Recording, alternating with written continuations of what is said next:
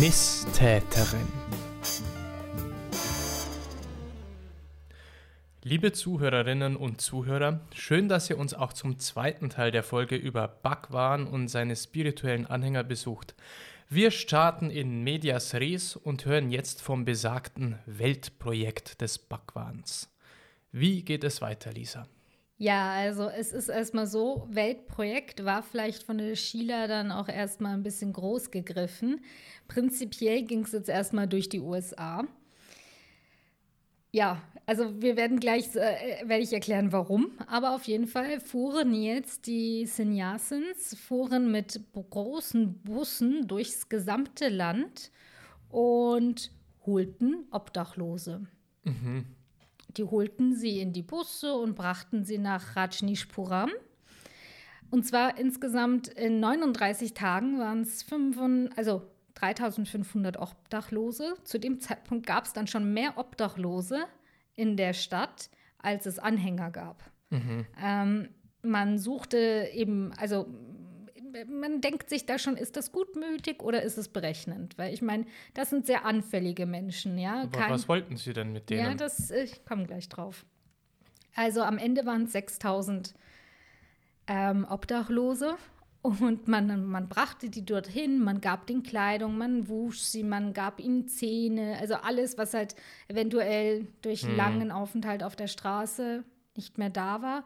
Man gab ihnen eine Krankenversorgung und man denkt sich, oh, das müssen ja die tollsten Menschen auf der Welt sein, die sowas machen für Obdachlose. Und dann kommt raus, warum.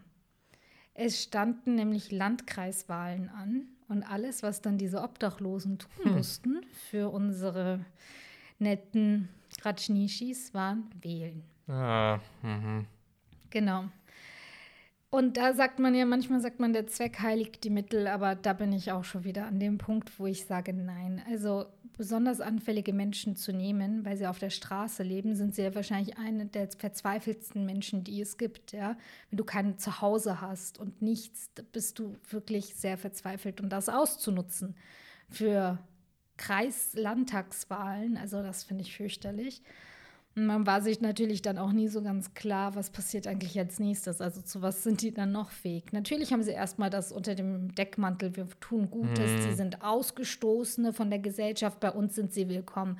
Und natürlich die Obdachlosen, die haben dann verschiedenste Interviews gegeben und waren heilfroh, dass die ein Zuhause hatten jetzt. Die waren ja wirklich jetzt in einer Gesellschaft. Die hatten ein Zuhause, die hatten Essen und Trinken, die hatten Kleidung, wenn auch nur orangene, aber ja. Kleidung. Und ähm, die waren natürlich happy. Jetzt haben aber, natürlich haben die Einheimischen das wieder mitbekommen und jetzt haben die Einheimischen tatsächlich so ein bisschen was Falsches gemacht. Und zwar, sie haben das Wahlrecht der Obdachlosen angefangen anzuzweifeln. Und das war dann ja eigentlich nicht nur ein Schritt gegen die ähm, Sannyasins, sondern ja auch dann ein Schritt gegen die Obdachlosen, die tatsächlich Amerikaner sind. Mhm. Also das ist ja eines deren Grundrechte auch wenn sie obdachlos sind, auch wenn sie jetzt da bei diesen Sannyasins wohnen, sind sie dennoch Amerikaner mit Rechten. Ja? Und, ähm, Aber sie müssen ja dort gemeldet sein. Ja, das ist ja wahrscheinlich der kommen, Punkt. Also, wir kommen ja. gleich darauf. Und dann sagt halt die Sheila, macht sich dann, äh, weiß nicht, äh, bückelt sich da auf, auf wieder zu irgendetwas und sagt, If they touch any of our people, I will have 15 of their heads and I mean business. Also es geht ja wieder so los. Und 42 Tage vor der Wahl werden, sollen diese ganzen Obdachlosen sollen zum Wählen registriert werden und die fahren dann dorthin nach ein, ähm, in eine Stadt, die heißt The Dallas, also nicht mit Dallas mhm. zu verwechseln, es heißt The Dallas und dort wartet dann eine Ver Verwaltungsbeamtin und sie heißt Sue Profit. Und sie hat gesagt, sie wird keine neuen Registrierungen zur Wahl akzeptieren weil sie meint, dass das ein Betrug ist und es wird eine Blank Rejection aller neuen Anträge geben. Damit ist jetzt sozusagen mhm. erstmal der Plan nicht aufgegangen, die Obdachlosen dürfen nicht wählen. Mhm. Und das ist jetzt sozusagen die zweite Bombe, und zwar eine Bombe, die sich jetzt mal die Sannyasin selbst nämlich gezündet haben. Denn jetzt musst du dir vorstellen, man holt 6000 Menschen, die auf der Straße jahrelang gelebt haben, in, dein, in die Stadt. Mhm. Und es gibt jetzt mehr Obdachlose, als es Anhänger gibt. Und diese Menschen, die haben ja sicher viel erlebt. die sind ja jetzt nicht unbedingt wahrscheinlich in, also man kann nicht von allen sprechen, aber viele haben ja wahrscheinlich tatsächlich auch eventuell ein paar Traumata. Und einer, einer von diesen Obdachlosen, der war extrem gewalttätig und der war wohl auch irgendwie wirklich, also psychisch krank. Und der hat ständig die Leute um sich herum verprügelt und Leute aus Autos rausgerissen und mhm. geprügelt. Und dann kam die Sheila und der war anscheinend sehr groß und der hat sie gewürgt am Hals und sogar hochgehoben, so am Hals mhm. und gewürgt. Und sie hat gedacht, sie stirbt jetzt. Und dann kam ein, ein Arzt aus, also eben ein dieser ähm, Ärzte dort und hat den dann betäubt mit einer Spritze. Mhm. Was jetzt passiert, finde ich, das finde ich ganz schlimm. Sie haben den betäubt, aus der Stadt rausgefahren und in einer anderen Stadt auf einer Parkbank ausgesetzt. Das finde ich schlimm und da, wir haben ja schon gesehen, Menschen lernen aus dem, was funktioniert. Sie haben dann beschlossen, die Obdachlosen allgemein zu sedieren. Und mhm. jeder die, der Menschen, die dort in diesem in Rajneeshpuram gelebt haben, durften zwei Bier am Tag trinken. Und meistens, viele von den Obdachlosen haben halt diese Biere hauptsächlich getrunken. Mhm. Und darin wurde dann denen ein Betäubungsmittel reingemischt und so wurden dann die Obdachlosen allgemein sediert. Jeden Tag. genau. Die wussten wahrscheinlich auch, dass in dem Bier Betäubungsmittel Nein, drin ist. Die wussten das nicht. Die hätten es wahrscheinlich trotzdem getrunken. Ja, die wussten das nicht. Und jetzt fragt man sich, so weiß der Backwahn eigentlich was davon? Weiß der Kopf, was die rechte Hand macht. Hm. Und dann sag ich, es gibt zwei Möglichkeiten. Entweder er weiß es, was schlimm ist, dass er so hinter sowas steht, oder er weiß es nicht, was auch schlimm ist, weil es ist eigentlich, er ist verantwortlich. Er ist so oder so verantwortlich. Denn wenn ich sozusagen der ich weiß nicht, das Oberhaupt einer, einer Religion, einer Gemeinschaft bin, dann kann ich nicht einfach äh, irgendwie einen toten Winkel haben, in dem sowas passiert und einfach darauf nicht achten. Mhm. Das ist einfach, und jetzt böse gesagt, sein fucking Job ist zu wissen. Ja? Wie lange haben die das denn gemacht? Ja, recht lange. Ähm, nicht, weil es war ja natürlich dann auch so, irgendwann mal wurde dann auch mal gesehen, ja gut, was, was, was machen wir jetzt mit denen? Wählen dürfen sie nicht. Also wir haben keinen Nutzen und es gibt nur Probleme, aber wir gehen später mhm. mal darauf. Ein, ich fand das auch ähm, irgendwie allgemein so ein bisschen krass, dass, dass, dass man so auf diese Menschen eingeht, deren Verwundbarkeit man so ausgenutzt hat. Und Sheila war auch allgemein eine sehr rachsüchtige Frau. Also sie hat wirklich viel manipuliert, eine vulgäre Ausdrucksweise gehabt. Sie hatte auch, glaube ich, wenig so Gewissen und Mitgefühl, auch Menschen aus dem Weg zu räumen. Also so, ja, there's darkness in all of us und das glaube ich auch, aber ich glaube, dass bei ihr, die war schon ein bisschen ruppiger und ein bisschen skrupelloser. Und es war auch so, dass halt immer wieder von der Regierung, also von der ähm, Bundes- ähm, nicht von der Bundes-, von der Landesregierung wurden dann ständig auch Leute dahin geschickt, die die Bauten inspizieren sollten, ob die halt überhaupt standesgemäß sind. Mhm.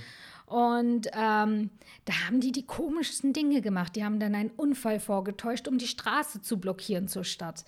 Dann ähm, mussten die, die, sie mussten Polizisten mitnehmen, kugelsichere Westen. Dann kamen sie auf die Hauptstraße, da waren dann drei weiße Gebäude. Und ähm, da, da war ein Labor drin. Also da, die hatten da Labore auf die, in dieser Stadt. Und jetzt mhm. passiert etwas, was man, was man denkt, dass sie es gemacht haben. Und zwar ein paar Wochen danach, nachdem diese ganze Sache war, dass die Obdachlosen nicht wählen dürfen. Diese Sheila, die als sehr rachsüchtig galt, man hat das ihr zugerechnet, hat wohl dann immer wieder Anhänger losgeschickt, die andere Restaurants im Umkreis mit Salmonellen infizieren mhm. sollten. Und es gab dann, und ich meine, das sind kleine, kleine Städtchen. Wir haben, also Antelope hatte 50 Einwohner. Es gab es 750 Personen, die mit Salmonellen infiziert waren. Okay. Und man kam halt erstmal, konnte man wirklich nicht sagen. Man hat dann gedacht, das sind die Leute in den Restaurants, die Salmonellen haben und, und irgendwie, also ja, man war sich wirklich nicht so sicher. Und also, ja, auf jeden Fall ist das halt gewesen. Und Sheila musste aber allgemein ihre Position als Sekretärin auch ähm, festigen und sichern, weil sie stand da jetzt so ein bisschen unsicher da, weil nämlich der Plan mit den Obdachlosen war ja fehlgeschlagen. Also sie hatte da einen riesigen Misserfolg. Und nun kam ja auch, es kamen immer mehr Anhänger und da kam jetzt eine Gruppe, die nannte man Hollywood-Clique. Mhm. Und das waren so ein bisschen eher so radikalere Anhänger. Und unter denen war eine Frau, die hieß Hassia Rudi. Und das war eine, oder Ruddy, das war eine sehr wohlhabende Frau. Das ist nämlich die Ex-Frau gewesen von dem Produzenten von The Godfather. Also wir haben wirklich da nicht nur hier irgendwie Hans und Dieter, sondern wir mhm. haben wirklich große Menschen, ja, und ähm, die dort sind. Und diese Hassia hatte dann auch in ähm, Beverly Hills, glaube ich, oder in LA irgendwo eine Villa für den Backwaren gekauft, in dem sie dann Spendenpartys für ihn gemacht hat. Also mhm. ja, und da kam jetzt schon wieder so ein bisschen ein Problem. Wir haben ja gehört, die Sheila ist rachsüchtig und das, was sie ja als Privileg auch sieht, ist, dass sie den Zugang zum Backwaren hat. Ja? Er, er trifft sich jeden Abend mit ihr und sie ist ein Sprachrohr. Diese Hollywood-Clique durfte aber den Backwaren besuchen, ohne dass sie dabei war. Und auch Sheila fühlte sich so ein bisschen durch diese Hass ja auch bedroht. Und ähm, Sheila wurde sauer und es sollte dann auch ein neues Unternehmen gegründet werden, eine neue Firma und die sollte Hassia dann ähm, leiten. Und ähm, also die Sheila war dann richtig, richtig wütend und war das auch nicht mehr so, fand das nicht mehr so toll. Weil ihr ihr Thron streitig gemacht wurde. Beziehungsweise halt eigentlich war, spielte sie wohl dem in ihrem eigenen Empfinden nicht mehr die erste Geige in Bhagwans Leben. Hm. Weil sie hatte halt Angst, im Endeffekt war diese, diese Stellung der persönlichen Sekretärin, das war wie so ein Titel. Du bist der wichtigste Mensch irgendwie in Bhagwans Leben. Und sie hatte Angst, diesen Platz, diesen Titel zu verlieren. Sie erzählt, dass Bhagwan in der Zeit sehr abgebaut habe, geistig. Mhm. Und ähm, dass er also seine Reden irgendwie auch nicht mehr so inhaltlich so toll waren. Und anscheinend erzählte er auch öfter von einem Weltuntergangsszenario. Und da, deshalb wurden dann unterirdische Bunker gebaut, damit die Sannyasins sich für diesen Weltuntergang irgendwie vorbereiten können und den überleben werden und dann die Menschheit, sozusagen mhm. die zukünftige Menschheit darstellen. Es kam dann aber raus durch ähm, den Apotheker in der Stadt, dass anscheinend Bhagwan angefangen hatte, eine Mischung aus Valium und Lachgas zu sich zu nehmen. Und das hat dann die Sheila dieser Hollywood-Clique angelastet, dass die ihn drogensüchtig gemacht haben. Und sie kam dann abends, also da sieht man, die war völlig fertig, als sie das erfahren mhm. hat, aber sie durfte nicht früher zu ihm. Also sie musste wirklich ja. wieder bis zum abendlichen Gespräch warten, um ihn darauf anzusprechen. Und er, also sie hat ihm dann alles gesagt und, und hör auf mit den Drogen und dies. Und er hat dann nur gesagt, halt dich daraus. Hm. Und sie hat gesagt, sie hat ihm ihr ganzes Leben gegeben und alles und alles. Und, und er sagt dann einfach, halt dich daraus. Das hat sie, glaube ich, wirklich sehr gekränkt. Ähm, es geht trotzdem erstmal noch weiter. Im November 82 beantragt dann Bhagwan ein Visum als religiöses Oberhaupt. Und das wird, also davor war er eigentlich nur Besucher, aber man kann das halt ja auch nicht ewig verlängern, so ein Visum. Man brauchte dann irgendeinen Aufenthaltstitel. Ja. Und das wurde abgelehnt. Und ähm, ihm drohte natürlich dann auch irgendwann die Abschiebung. Und es wurde abgelehnt, weil man sagte, er kann kein religiöses Oberhaupt sein, wenn er nie spricht. Man hört ihn ja nie offen, öffentlich sprechen, man hört hm. nie mhm. etwas von ihm. Wie kann er dann eine Gemeinschaft leiten? Ja. Irgendwo auch schon ein bisschen legitim man sagte, er nimmt halt nicht an der, er ist nicht in der Organisation der Gemeinschaft involviert. Und da sagt man jetzt wieder, also es gab auf der Range gab es 20 Anwälte und 25 Anwaltsgehilfen. Ich meine, du weißt, ich habe vor ein paar Jahren neben dem Studium in einer Anwaltskanzlei gearbeitet, die viel gemacht hat und da gab es acht Anwälte. Also man, die Größenordnungen sind wahnsinnig, mhm. ja, was da natürlich für eine Power dahinter war, ja. Und also die haben dann, ich weiß nicht, ein riesiges Schreiben angefertigt, haben das dann eingereicht und am 16.04.84 wurde das Visum als staatliches Oberhaupt dann bewilligt. Mhm. Er durfte dann bleiben. Es hat sich dann aber der US Attorney for Oregon, Charles Turner, hat sich dann mal eingeschaltet und hat dann gesagt, gut, jetzt mussten wir dem das Visum geben, aber ich möchte mal gerne wissen, ob es da irgendwelche strafrechtlichen Sachen gab. Und es gab eine Verschwörungstheorie, beziehungsweise eine Theorie, dass die Sanyasins dabei sind, die USA zu betrügen. Weil sie einerseits sagen, es ist, die Ehe sei wertlos. Man soll ja offene Ehe, aber ständig mhm. heiraten Sanyasins und so. Also man war sich, das war alles nicht so ganz koscher. Und es sollte, es handelte sich wohl um einen riesigen ähm, Einwanderungsbetrug. Und da gab es etliche Fälle und einen werde ich jetzt mal so erzählen. Mhm der repräsentativ ist. Also, es gab auf der Farm einen US-Bürger, der hieß Swami Prem Robert und eine Australierin, Mahana. Die beiden sind getrennt voneinander nach Houston gereist und haben dort ihre ursprünglichen Namen wieder aufgenommen. Dann haben sie sich einen Job und eine Wohnung gesucht und allem Anschein nach ein gemeinsames Leben aufgebaut. In Houston. In Houston. Sie heiraten dann standesamtlich ging dann ein paar Tage später in die Einwanderungsbehörde und sie, die Australierin, hat dann hm. eine Green Card beantragt, die wurde genehmigt. Hm. Und puff, sind sie wieder zurück auf die Range und zu ihren richtigen Partnern wieder zurück. Ah. Weil dann war sie natürlich die Australierin jetzt auf einmal mit der Green Card durfte sie wählen. Ja. Es ging ja alles um diese Landkreiswahl da, ja. Und als dieses Ding haben die in Dallas, Houston, Seattle, Südkalifornien, Trenton, New Jersey, Philadelphia durchgezogen, also hm. mit etlichen Leuten, eigentlich überall in den USA. Und das konnte man wirklich extrem schwer erkennen, dieses Muster.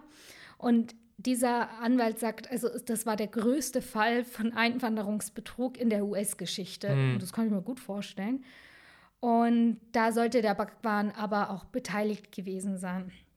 Und die waren, die haben jetzt sich gedacht, naja, jetzt machen wir das mal ganz anders.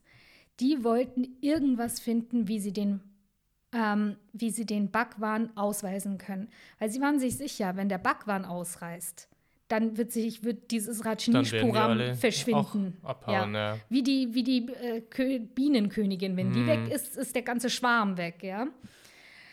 Und ähm, es war zu dem Zeitpunkt so, die Sheila hat ja nach wie vor so irgendwie die ganzen, die Leitung gehabt und man wurde dann immer wieder als Anhänger zu ihr bestellt und es wurde eine Liste der Feinde der Kommune aufgestellt und dieser Turner eben, also dieser Anwalt war äh, drauf und der war nämlich ja immer der, der im Endeffekt entscheiden konnte, ob der Bhagwan in den USA bleibt oder nicht. Ja. ja? Und es war so, also ich bin der Meinung zum Beispiel, dass der Bhagwan allgemein nicht viel mehr gesagt hat, weil er genau wusste, dass er die Zielscheibe ist, ja. Und ich glaube, wenn du wenig sagst, hast du, gibst du anderen wenig Angriffsfläche. Also ich glaube, deswegen hat er sich sehr zurückgehalten und hat Sheila sozusagen viel machen lassen, damit er nicht für irgendetwas belangt werden konnte. Weil sie können ihm ja nichts nachweisen, wenn er nicht redet, nie öffentlich irgendwas mhm. macht. Und ähm, auf jeden Fall wollten eben, hieß es jetzt, man soll diesen Turner erschießen. Und die Jane Stork ähm, sollte dann nach Portland fahren und wurde dann dort auch in normaler Kleidung angekleidet, wurde dann zu dem Arbeitsplatz von ihm gefahren. Gegenüber der Garage warteten sie dann, wo der eben dieser Mr. Turner normalerweise eben parkt und auch rauskommt, aber er kam nicht raus, dann fuhren sie weg. Es entstand der Plan, ihn eventuell im Parkhaus zu erschießen, es wurde aber mhm. verworfen. Zum Glück wurde das auch verworfen, weil im Endeffekt muss man sich überlegen, ist das nicht der dümmste Plan aller Zeiten? Haben die sich nicht gedacht, die erschießen den, natürlich wird es einen Nachfolger geben, der genau dieselbe Entscheidungshoheit ja. hat. Und ich meine, das ist ja dann wirklich eine Straftat. Damit schießen sie sich ja eigentlich nur ins eigene Bein, weil natürlich wird auch gleich der Verdacht auf sie gelenkt werden. Wer hätte denn sonst noch einen Nutzen mhm. davon? Also das, da muss ich sagen, da, da ist man dann nur noch von irgendwie der, die hat irgendwie sich so benommen, wie ich Schach spiele. Nämlich, dass ich, du weißt, Alexander, naja. dass ich nicht irgendwie darauf achte, dass ich noch meine Figuren habe, sondern deine irgendwie rausschmeiße und äh, ich weiß nicht, innerhalb von 20 Zügen noch einen Bauern übrig habe oder so. Aber ja. Es wurde dann so, dass die Zeitung in Oregon, die Originian, kann schwer aussprechen, ähm, hat dann einen Journalisten aufgetragen, alles rauszufinden, was man über den Bhagwan wissen kann. Und der wurde nach Indien geschickt. Und von wem wurde der nach Indien geschickt? Von, dem, von der Zeitung. Also er sollte eine Recherche machen. Ach so. Mhm. Und er sammelte also wirklich mehrere tausend Seiten an Material. Und er fand raus, dass die Kommune aus Indien geflohen war, um einer Anklage und einer möglichen Verhaftung zu entgehen. Weil es war nämlich so, dass die ähm, kurz davor waren, angeklagt zu werden wegen Einwanderungssachen, Steuerproblem, Schmuggel und angeblicher Brandstiftung. Hm. Ja, also man, man, es kam jetzt auch noch ans Tageslicht. Die mussten raus aus Indien. Die hatten ja. da keine Zukunft mehr. Ja, ja, genau. Nicht nur, dass sie keine Zukunft hatten, sondern die, die sie gehabt hätten, wäre vielleicht sogar im Gefängnis gewesen. Ja, ja. ja es, alles, was sich so, was, was momentan passiert ist, alles so mit diesem Standpunkt dieser Wahl. Also zehn Tage vor der Wahl wurden alle Obdachlose in eine Halle gerufen und es gab so eine Art Ansprache von, ähm, von Sheila, die sagt, I will not tolerate troublemakers and hanky-panky. Hm. Ja. Mhm. Tomorrow you will receive messages that you need to leave. Und jetzt, jetzt ist das nächste, wo ich mir einfach denke, nein, Jetzt wurden diese ganzen Obdachlosen wieder in die Busse gekarrt und irgendwo in den Städten und drumherum ausgesetzt. Auf einmal hattest du dann, du stell dir jetzt vor, wir wohnen hier in Meidling und ähm, auf einmal sind da jetzt 300 Obdachlose in unserer Straße. So war das für die Menschen mhm. damals. Ich meine, natürlich, es gibt überall Obdachlose, das ist klar, aber man hat die jetzt willkürlich, ich meine, die kamen ja von überall aus den USA, man ja, hat die jetzt einfach so irgendwo abgestellt, wie ein, ein Staubsauger Staubsauger, den man eventuell jetzt nicht mehr benötigt. Also äh, ich, ich glaube, man merkt an meiner Art und Weise, wie ich gerade rede und an meiner Stimme, wie entsetzt ich über so Verhaltensweisen mhm. bin. Auf jeden Fall war es dann so, man hat auch, wie man das gemacht hat, war auch so ganz kurios. Man ähm, kam dann mit diesen Bussen, hat die Leute ausgeladen und wenn dann Einwohner äh, in der Straße dann kamen, dann hat man eine Pistole auf die gerichtet, mhm. und es, bis mhm. die weggingen. Und ich meine, jetzt haben wir, ich weiß gar nicht, ob zum Beispiel du oder unsere Zuhörer eigentlich sich noch daran erinnern, worum es eigentlich am Anfang ging. Also im Einklang mm. mit anderen Menschen und der Natur zu leben. Davon sind wir jetzt ja wirklich Meilen entfernt. Also vielleicht, äh, vielleicht auch ein Grund, warum der Backwand selbst so still geworden ist ja. über die Laufe. Ja, weil das im Laufe der mehr, Jahre. Weil es nichts mehr mit ihm zu naja. tun hatte. Und die Städte, in denen die, die ganzen Obdachlosen dann, was waren hier 6000? Und ich meine, das sind Städte gewesen mit rund vielleicht 50 Einwohnern, wo die die ausgesetzt haben, die wurden halt unsicher. Also das war halt so ein bisschen tatsächlich, das war auf einmal irgendwie eine sehr, sehr prekäre Situation, weil natürlich diese armen Menschen, diese Obdachlosen, wieder ausgesetzt. Denen ging es natürlich dadurch auch psychisch nicht besonders. Und also alle waren eigentlich, also wirklich am Anschlag. Hm. Dann kam die Wahl am 6.11. Und es war so, es gab. Ähm, also, was, was war das? Eine Landtagswahl in genau, Oregon. Genau. Und es ist so, dass an dem Tag, also die Sheila hat dann gesagt, sie ähm, darf ja nicht wählen, sie ist ja Inderin, darf sie auch nicht. Und sie würde auch nicht wählen, wenn sie dürfte, weil das nämlich ähm, der größte Wahlbetrug dies und jenes ist, weil die Obdachlosen ja nicht wählen durften. Mhm. Bla. Auf jeden Fall an dem Tag waren in, gab es von der von den Menschen, die dort gemeldet sind, eine Wahlbeteiligung von 93 Prozent. ja, die wollten die raushaben. Ja, und sie haben, die Sanyasins haben auch verloren. Ja? ja. Man hatte natürlich jetzt Angst, wie es weitergeht, und jetzt passieren halt die nächsten Sachen. Dann werden an, an Anwohner dort werden so Pralinenschachteln geschickt da steht Dark Secrets drauf und drinnen Thank you for your support to preserve the Colombian River Gorge. Und dann hat dann einer mal den eben die Person, die dafür zuständig ist, angeschrieben mhm. und hat gesagt, ja, danke für die Pralinen. Und sagte, wir haben euch gar keine Pralinen geschickt. Und dann hat, okay. hat man das untersucht und man fand in, ein, in, jeder, in jeder Schachtel in der Mitte eine Praline mit einem Nadelstich drin. Und da waren halt dann auch wieder irgendwelche hübschen Bakterien. Was war da drin? Hat man das untersucht? Ja, nichts. Also wahrscheinlich wieder irgendein so Salmonellenvirus, Gedöns, etwas ähnliches, was halt die Leute ja, wieder aber dazu es ist ja letztlich trotzdem Körperverletzung. Ja, sicher, die Leute wieder dazu gebracht hat. Also ein Politiker ist daran fast gestorben, wieder gebracht hat, da, also Magenprobleme, Kopfschmerzen. So, und weil die Sheila auch dem Backwaren langsam nicht mehr vertraut hat, hat sie sein Zimmer verwanzt. Also ich habe den Eindruck, die dreht völlig durch. Und es kam dann raus, dass der Backwaren seinen Leibarzt gefragt hat, wie man einen, wie man einen Menschen würdevoll mit Medikamenten umbringen kann. Und es kam dann raus, dass der Backwaren geplant hatte, sich selbst mit Medikamenten umzubringen am Tag des Meisters. Der Meistertag ist der 6. Juli. Das sollte eben passieren am 6. Juli Und was ist 85. das für ein Tag? Ja, das ist der Tag des Meisters. Also Was ist der Tag des Meisters? Also ein Tag, den er sich selbst zugewiesen hat, ja, oder was? genau. Aha. Würde ich mal so sagen. Also der Tag, an dem er gefeiert wurde, so Mhm, der mhm. Mastertag. Ach so. Ja. Und sein Leibarzt, Deva Raj, ähm, sollte ihm dann an dem Tag diese Medikamente verabreichen und das war halt dann klar.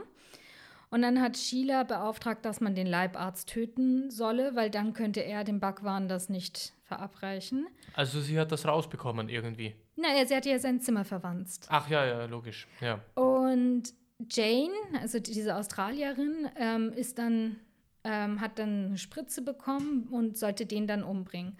Und da gab es ja eben an diesem Meistertag dieses große Fest und sie ist dann zu, sie saß hinter diesem Devaraj, also hinter dem Leibarzt, und hat ihm dann irgendetwas ins Ohr geflüstert und hat ihm dann die Nadel so reingehauen.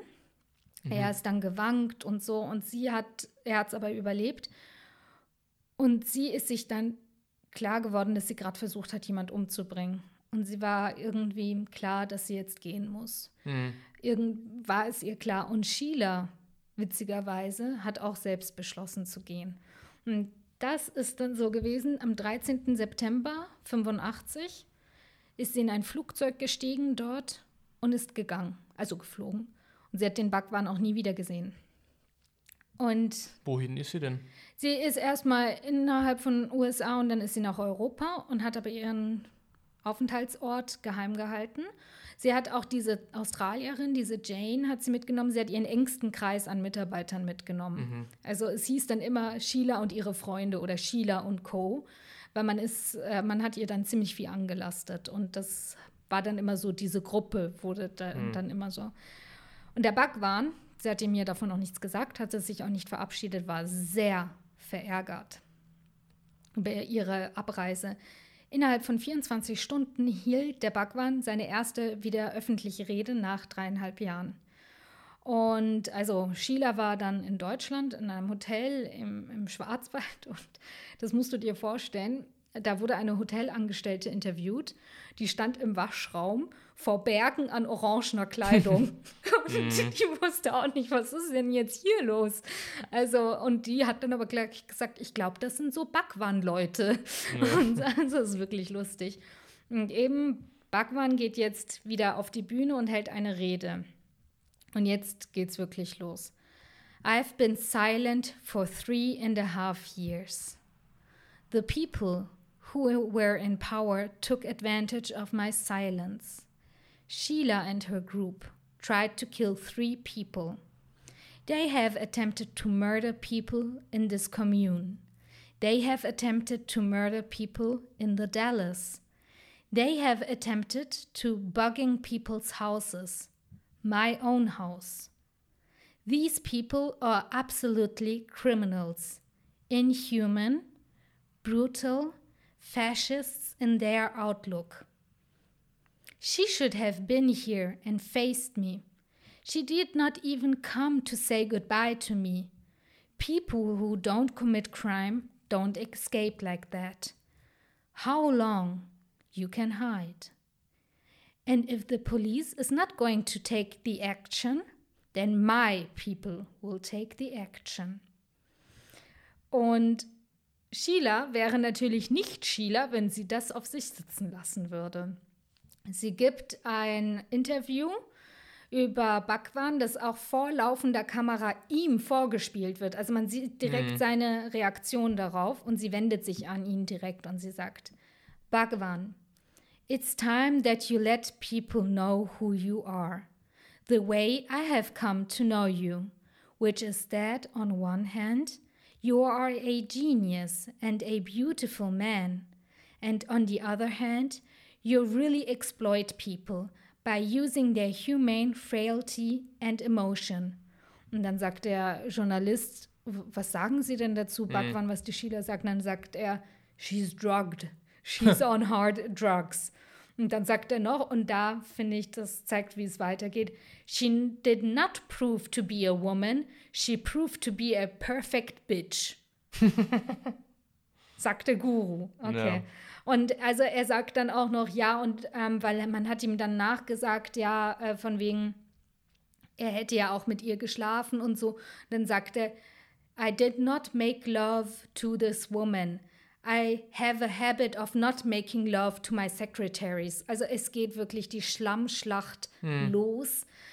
Also kann man sich nicht vergleichen. Ähm, das, das, da gibt es keinen Vergleich für, wie die miteinander umgegangen sind am Ende. Und man muss sagen, beide sehen fertig aus. Also er sieht komplett äh, fertig aus, sie sieht völlig fertig aus. Also man hat gemerkt, das hat die beiden sehr mitgenommen. Und ich habe auch den Eindruck, wir haben hier eine absolut toxische, tox toxische Beziehung, weil wir einerseits eine Frau hatten, die einen absoluten Kontrollzwang hatte über diesen Backwahn und anscheinend den mehr geliebt geliebt hat als das Leben selbst, eifersüchtig war bis zum geht nicht mehr und jede Maßnahme gemacht hätte, um diesen Backwahn irgendwie bei sich zu behalten. Hm. Und andererseits konnte sie dann nicht mehr, ist dann abgehauen und dann haben wir ihn so als wie so ein sitzen gelassener Macho, der jetzt auch reagiert und ja, also ja, wenn es nicht die ganze Welt mit angesehen hätte, wäre es einfach eine fürchterlich schlimme Trennung von einer ganz giftigen Beziehung gewesen. Aber wir haben natürlich tausende Anhänger und die ganze Welt schaut zu. Und jetzt können die ganzen Einwohner aus Oregon, die ja jetzt erstmal ja auch die Wahl gewonnen hatten, zuschauen, wie diese Kommune anfängt zu implodieren. Weil nämlich jetzt bekämpfen die sich innerlich. Jetzt ja. ist natürlich der große Feind nicht mehr draußen, sondern drin. Und diese Hasja, also unsere Ex-Frau von unserem äh, Filmproduzent, wird jetzt die neue persönliche Sekretärin vom Bhagwan. Sie heiratet dann auch seinen Leibarzt und es kommen alle Pläne ra raus jetzt, ja. Also Bhagwan sagt in einem Interview, dass ähm, die Sheila irgendwie vorhatte, Bomben auf das Wesco County Kreisverwaltungsamt niederzulassen äh, und Brandstiftung und es werden ich, also zahlreiche Ermittlungen gestartet, etliche Organe sind involviert. Es kommen 10.000 Kassetten raus, die in einem geheimen Zimmer von Sheilas Wohnkomplex gefunden werden. Es wird ein Bunker gefunden. Aber er versucht quasi alles auf sie zu schieben. Ja. Da sie ja jetzt eh weg ist, kann sie ja auch der Sündenbock sein. Erstmal das und zweitens, also da gehen wir jetzt gleich nochmal drauf ein. Anscheinend wurde aber auch jede Aktivität in Rajneeshpuram aufgezeichnet. Also es gab wirklich, die wurden komplett aufgezeichnet. Also es gab so, so An Anlagen, wo eben alles aufgezeichnet wurde. Also alles war ver ver verwandt. Und Big man Brother. hat ja, ja, wirklich Big Brother. Und man hat auch Literatur gefunden, wie man, also How to Kill People, Techniques of Harassment. Ähm, es wurden dann eben, also man hat dann versucht, sich auf die Delikte der Körperverletzung und des versuchten Mords zu ähm, fokussieren, weil das die wichtigeren waren. Und also es waren geplante Attentate auf hohe Verwaltungsbeamte. Ähm, es kam dann raus, dass diese ganze Sache mit den Salmonellen wirklich dort ihren Ursprung hatte, weil Ma Anand Puja hatte, ähm, man hat dann diese ganzen Sachen in den Laboren gefunden. Ähm, und man hat auch herausgefunden, dass jede Frau, die vom Backwaren Aufmerksamkeit bekommt, von der Sheila irgendwann mal eine Drogenladung abgekommen mhm. hat. Also es gab an einem Tag, war mal der Backwaren, da war irgendein Feiertag, ist er mit seinem Rolls Royce los vorgefahren und da haben alle ganz viele Rosen draufgeworfen. Mhm. Und er ist stehen geblieben und hat ähm, zu einer gesagt, ähm, dass sie eine Rose nehmen, äh, also eine Rose nehmen soll. Und dann hat sie eine genommen und hatte gesagt, no, you should take all the roses. Dann hatte sie einen riesigen Strauß. Mhm. Und zwei Tage später wurde ihr ein Kaffee angeboten und fünf Minuten später ist sie zusammengebrochen. Okay. Also man sieht, wir haben uns mit einer Frau zu tun, die völlig also auf dem Kriegsfuß ist mit jeder anderen Frau, die irgendwie Aufmerksamkeit bekommt. Dann sollten die Wasservorräte ähm, sollten vergiftet werden. Das Salmonellen kam eben raus. Also es änderte sich aber auch vieles. Also es wurde dann zum Beispiel, nachdem Sheila nicht mehr dort war, ähm, wurde das, dass man nur Orange tragen kann, wurde abgeschafft. Sie durften dann wieder alles tragen, was sie wollten. Bhagwan hat dann auch gesagt, dass Sheila ihn, also in seinen eigentlich nie, ohne seine Zustimmung ähm, diese Religion gegründet hatte. Er wollte eigentlich gar nicht, dass es, diesen, also, dass es zu einer Religion wird und er wollte auch nicht das Oberhaupt sein. Und er sagt jetzt auch, diese Religion ist tot, also died. Er verbrennt auch Sheilas Kutten, die sich selbst ja als Priesterin irgendwie dieser Religion gesehen hat. Er verbrennt die Gebetbücher. Also er verbrennt so ein bisschen alles. Und das ist natürlich jetzt, äh, also man blickt auch nicht mehr durch, weil der, der Bhagwan sagt ja, das und das und das und das und das hat Sheila gemacht. Aber er hat ja auch sie nicht daran gehindert. Ne? Ja, eben. Sie ist ja abgereist und dann kam es erst raus. Er hatte, hätte ja vorher, bevor sie abgereist ist, mal irgendwie einschalten müssen, um mhm. da mal zu sagen, jetzt ist Schluss. Hat er aber auch nicht gemacht. Und dann finde ich, ist man da auch irgendwie schon auch mitschuld. Also, ja. Naja, Sheila und ihre Gruppe sind ja immer noch im Schwarzwald in, in Deutschland und die brauchen jetzt Geld. Und dann hat die Sheila dem Stern ein Exklusivinterview gegeben, in dem sie sogar nackt abgebildet wurde. Also okay. ich, irgendwann mal kann man auch nicht mehr.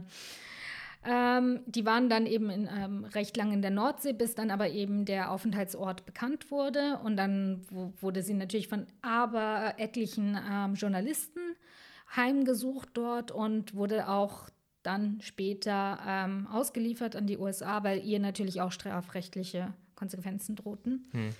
Die Schlammschlacht geht aber zwischen den beiden weiter und man merkt aber beim Backwahn, und der ist erst so Mitte 50 zu dem Zeitpunkt, er lallt sehr, er braucht sehr, sehr, sehr lange zum Reden. Und also es ist wirklich alles, du würdest denken, das ist ein Mann, der vielleicht zwischen 80, Mitte 80 mhm. ist. Also er ist sehr gebrechlich. Man merkt, er ist sehr, das hat ihn sehr ausgemerzt alles. Und es ist klar, dass jetzt die Behörden machen extrem Druck auf die Anhänger, weil sie wissen, es braucht nur einen, der mal anfängt zu reden und auszupacken und dann packen auch andere aus. Ja, ja auf jeden Fall ist es so, dass, ähm, dass sie halt sie wollen den Bhagwan wegen dieser Einwanderungsdelikte verhaften, haben aber Angst, wenn sie auf die Range kommen und um ihn zu verhaften, also der Haftbefehl ist da, dass es dann in eine riesen Schießerei ausartet. Ja. Und äh, sie sind da wirklich, also de, ich habe ein Interview gelesen, der, die Polizisten haben erzählt, die hatten wahnsinnige Angst, wie das ausgehen wird. Und dann war es aber so, der Bhagwan hat etwas gemacht, was für ihn vielleicht nicht schlau war, für die anderen aber super. Er hat die, äh, die Range selbst verlassen und ist dann mhm. mit seinem äh, Flugzeug weggeflogen und dann haben die natürlich gleich gesagt, so, jetzt Klappe zu, jetzt schnappen wir ihn. Ja. Und er wurde dann im Oktober 85 verhaftet, also die Range die haben sie gekauft 81, vier Jahre später. Mhm wurde er verhaftet. Er wurde ähm, zwölf Tage lang von Gefängnis zu Gefängnis gebracht, bis er wieder in Oregon war.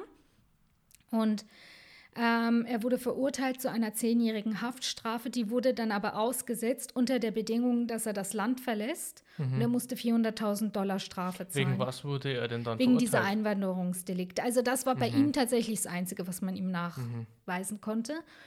Und Jetzt ist genau das, was alle prophezeit haben. Nachdem Bhagwan die USA verlassen musste, verließen alle Anhänger fluchtartig die Siedlung.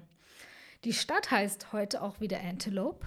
Also wir mhm. sind nicht in City of Rajneesh. Ähm, und Sheila wurde natürlich auch äh, angeklagt. Sie wurde 1986 zu zehn Jahren Haft verurteilt und wurde nach 29 Monaten aber wieder entlassen.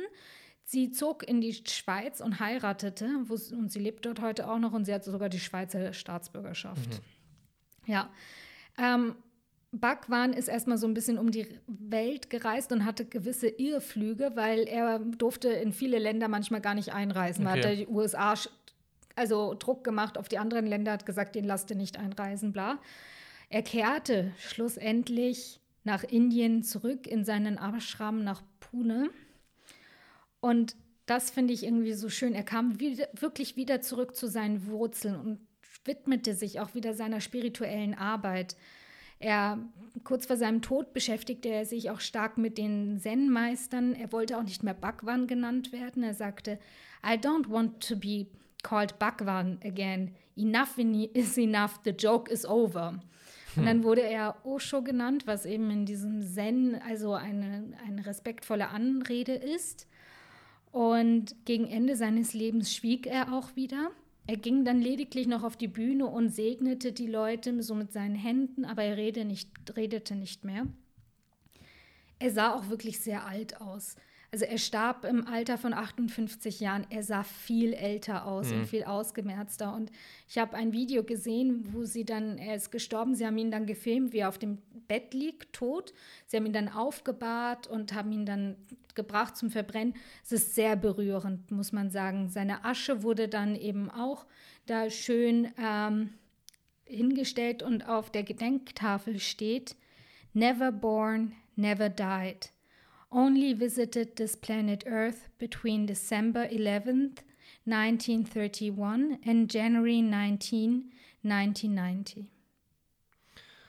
Ja, liebe Zuhörer und Zuhörerinnen, damit kommen wir auch schon ans Ende unserer großen zweiteiligen Folge über die Osho- oder Bhagwan-Bewegung und hoffen, euch einen vielseitigen Einblick in deren Machenschaften geben zu können.